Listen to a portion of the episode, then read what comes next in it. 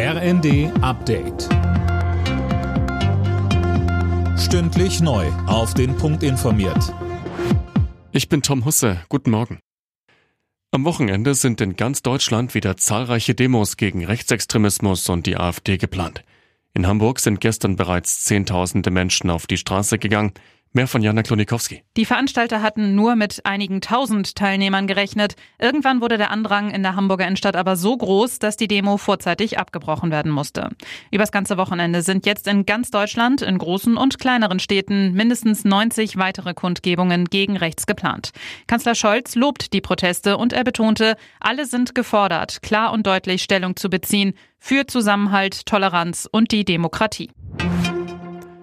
In der Debatte um ein mögliches AfD-Verbotsverfahren zweifelt Sachsens Innenminister Schuster derzeit an den Erfolgsaussichten. In der Frankfurter Allgemeinen Sonntagszeitung betont Schuster, solange die AfD nur in drei Ländern als gesichert rechtsextrem eingestuft wird, sei er skeptisch. Die türkische Gemeinde rechnet damit, dass mit der Reform des Staatsbürgerrechts viele hier lebende Türken eingebürgert werden wollen. Allein in diesem Jahr könnten bis zu 50.000 den deutschen Pass haben wollen, heißt es. Anne Brauer.